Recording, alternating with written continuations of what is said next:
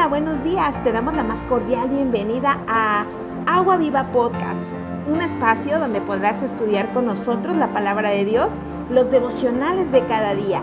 Así que prepárate y comenzamos.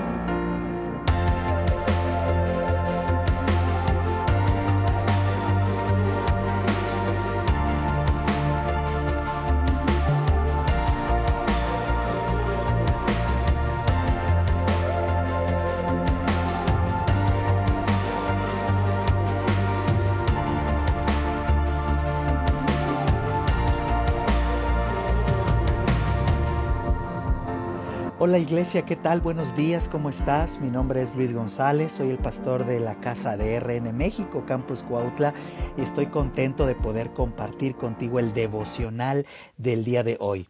Hoy es viernes 22 de octubre y vamos a darle para el devocional. Hoy nos toca la cita de Salmo 59 y 60 y segunda de Corintios capítulo 5. Y me impacta mucho esto porque uh, David aquí en el Salmo 59 está hablando de que toda la ayuda viene de nuestro Dios. Pero yo quiero empezar orando. ¿Qué te parece? Vamos a orar. Padre, te damos gracias por este día. Ayúdanos a entender tu palabra y ponerla por obra. Ayúdanos a entender todo lo que tú quieres para nosotros y que podamos descubrir, Señor Jesús, cuál es tu perfecta voluntad día a día en tu palabra. En el nombre de Jesús. Amén. Amén. Qué hermoso es esto, porque el Salmo 59 y 60 lo escribió David diciendo que la verdadera, ayuda viene solo de Dios y cuando a veces las situaciones parecen estar fuera de control, debemos de confiar en que Dios hará cosas poderosas. Qué tremendo es esto. Fíjate, los hombres viles maldicen a Dios como si no pudieran escucharlos eh, ni responderles, pero Dios se ríe de ellos. Los impíos actúan como si Dios no pudieran verlos y castigarlos, pero Dios observa con paciencia hasta el día en que sus acciones se levanten para acusarlos. Los que somos creyentes debemos tener mucho cuidado y no seguir esas mismas prácticas necias como lo hacen los malvados. Debemos recordar que Dios escucha y ve todo lo que hacemos.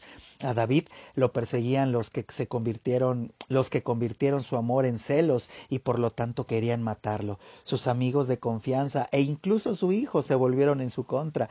Qué amor tan voluble. Sin embargo, David sabía que el amor de Dios hacia él era inalterable. Jehová es bueno y para siempre su misericordia, escribió en el Salmo 105. La misericordia de Dios hacia todos los que confían en él también es un gran en momento para nosotros tan permanente como el de David, como la que tuvo este siervo de Dios. Cuando el amor de otro se acabe o nos desilusione, podemos descansar en el amor inalterable de Dios. Este salmo nos da informes acerca del reinado de David que no aparecen en los otros libros de primera y segundo de Samuel y en primera y segundo de Crónicas, si bien el marco de este salmo se encuentra en segunda de Samuel 8.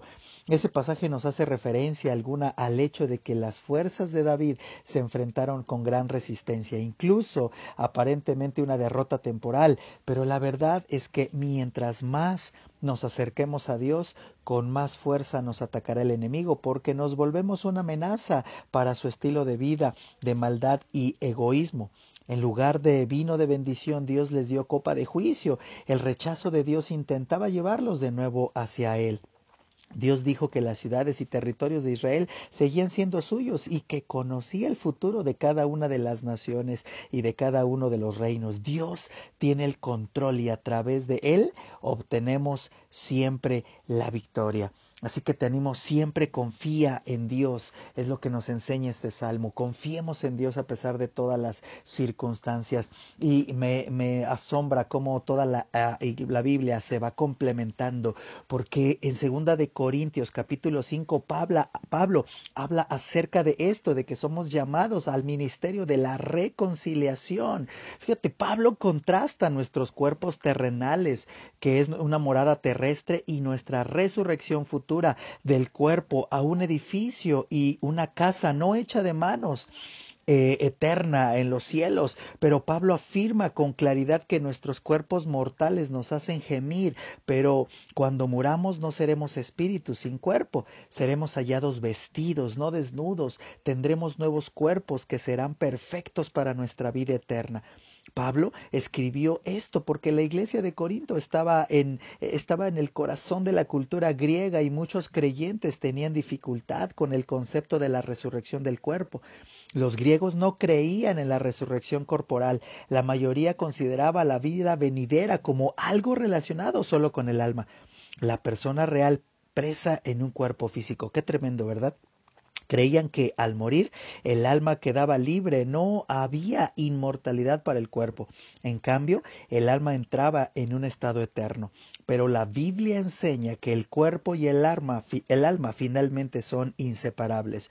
Pablo describe nuestros cuerpos resucitados con mayores detalles en 1 Corintios 15.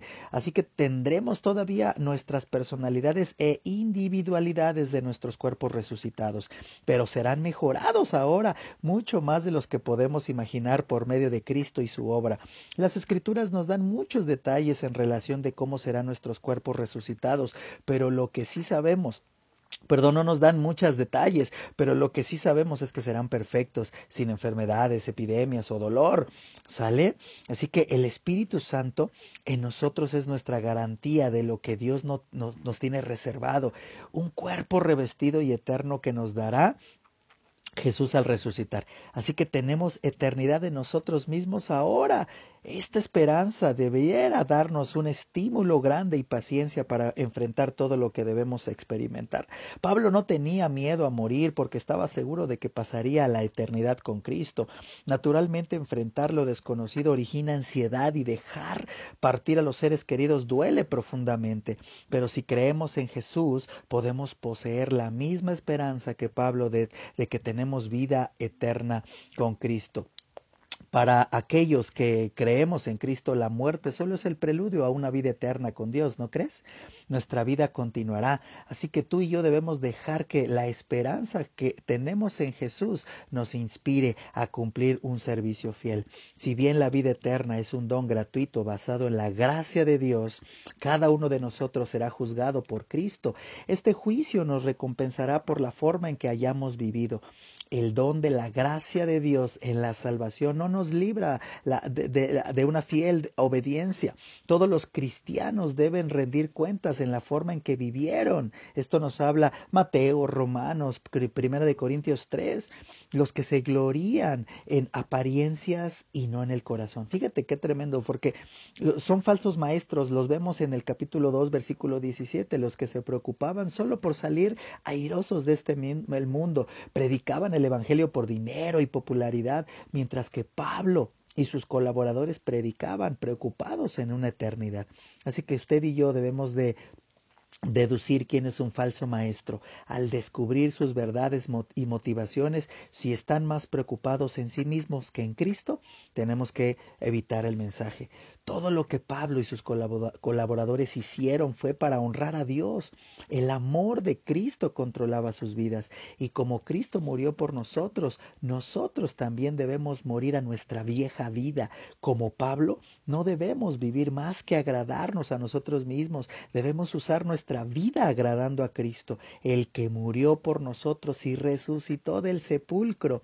Me encanta porque en este capítulo, versículo 17, habla acerca de fuimos llamados al ministerio de la reconciliación, de modo que si alguno está en Cristo, nueva criatura es, las cosas viejas pasaron, he aquí ya todas son hechas nuevas. Para nosotros esto debería ser un ancla siempre. Los cristianos somos unas nuevas criaturas desde nuestro interior. El Espíritu Santo nos da vida nueva y no seremos los mismos jamás. Hemos sido reformados rehabilitados y reeducados. Somos una nueva creación viviendo una nueva unión vital con Cristo. Esto nos habla Colosenses 2.6. Así que Debemos de convertirnos a Cristo y no es meramente darle la vuelta a una hoja nueva, sino empezar una vida nueva bajo un nuevo maestro que es Jesús. Así que tú y yo estamos llamados para el ministerio de la reconciliación.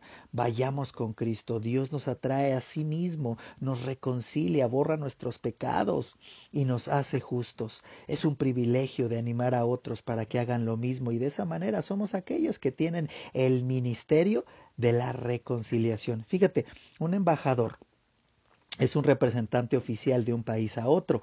Como creyentes somos embajadores de Cristo enviados con esta responsabilidad al mundo, a, a, un mundo que es caído, a un mundo donde hay pecado. Nosotros tenemos ese mensaje de reconciliación. El embajador de reconciliación tiene una, responsabilidad muy importante.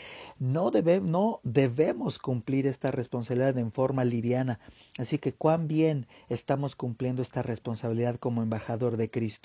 Cuando confiamos en Cristo, hacemos un trato. Nuestros pecados por su justificación. Nuestro pecado fue vertido en Cristo cuando fue crucificado. A esto se refieren los cristianos cuando hablamos del sacrificio de Cristo por el pecado. En el mundo se negocia cuando dos personas intercambian bienes de valor equivalentes o relativamente iguales, pero nosotros en Dios es nos ofreció cambiar su justicia por nuestro pecado algo de valor inmesurable, inmesurable por algo que no vale nada. Cuán agradecidos deberíamos estar por esa benevolencia para con nosotros, ¿no crees? Así que tú y yo somos llamados al ministerio de la reconciliación. Dios es bueno y debemos aplicar todo esto en su palabra y en nuestra vida. Así que sigamos adelante. Qué tremendo devocional el día de hoy. Espero que sea de bendición para ti. Medítalo y debamos aplicarlo a nuestra vida diaria. ¿Por qué no oramos? Señor Jesús, te agradecemos por este tiempo de devocional. Ayúdanos, Señor Jesús, a, así como David, esperar la ayuda solamente de ti, Señor, que tú tienes el control de todo. Padre, y así como Pablo dice que seremos resucitados, Señor, a un nuevo cuerpo y que somos llamados ahorita al ministerio de la reconciliación, te pido que todos podamos, Señor, cumplir, Señor, con esta palabra. Señor mío, ayúdanos a meditarla, Señor, a que calibre nuestra vida, nuestro espíritu y que podamos juntos llegar a, la estatura de ti, Señor Jesús, aplicar estas escrituras a nuestra vida.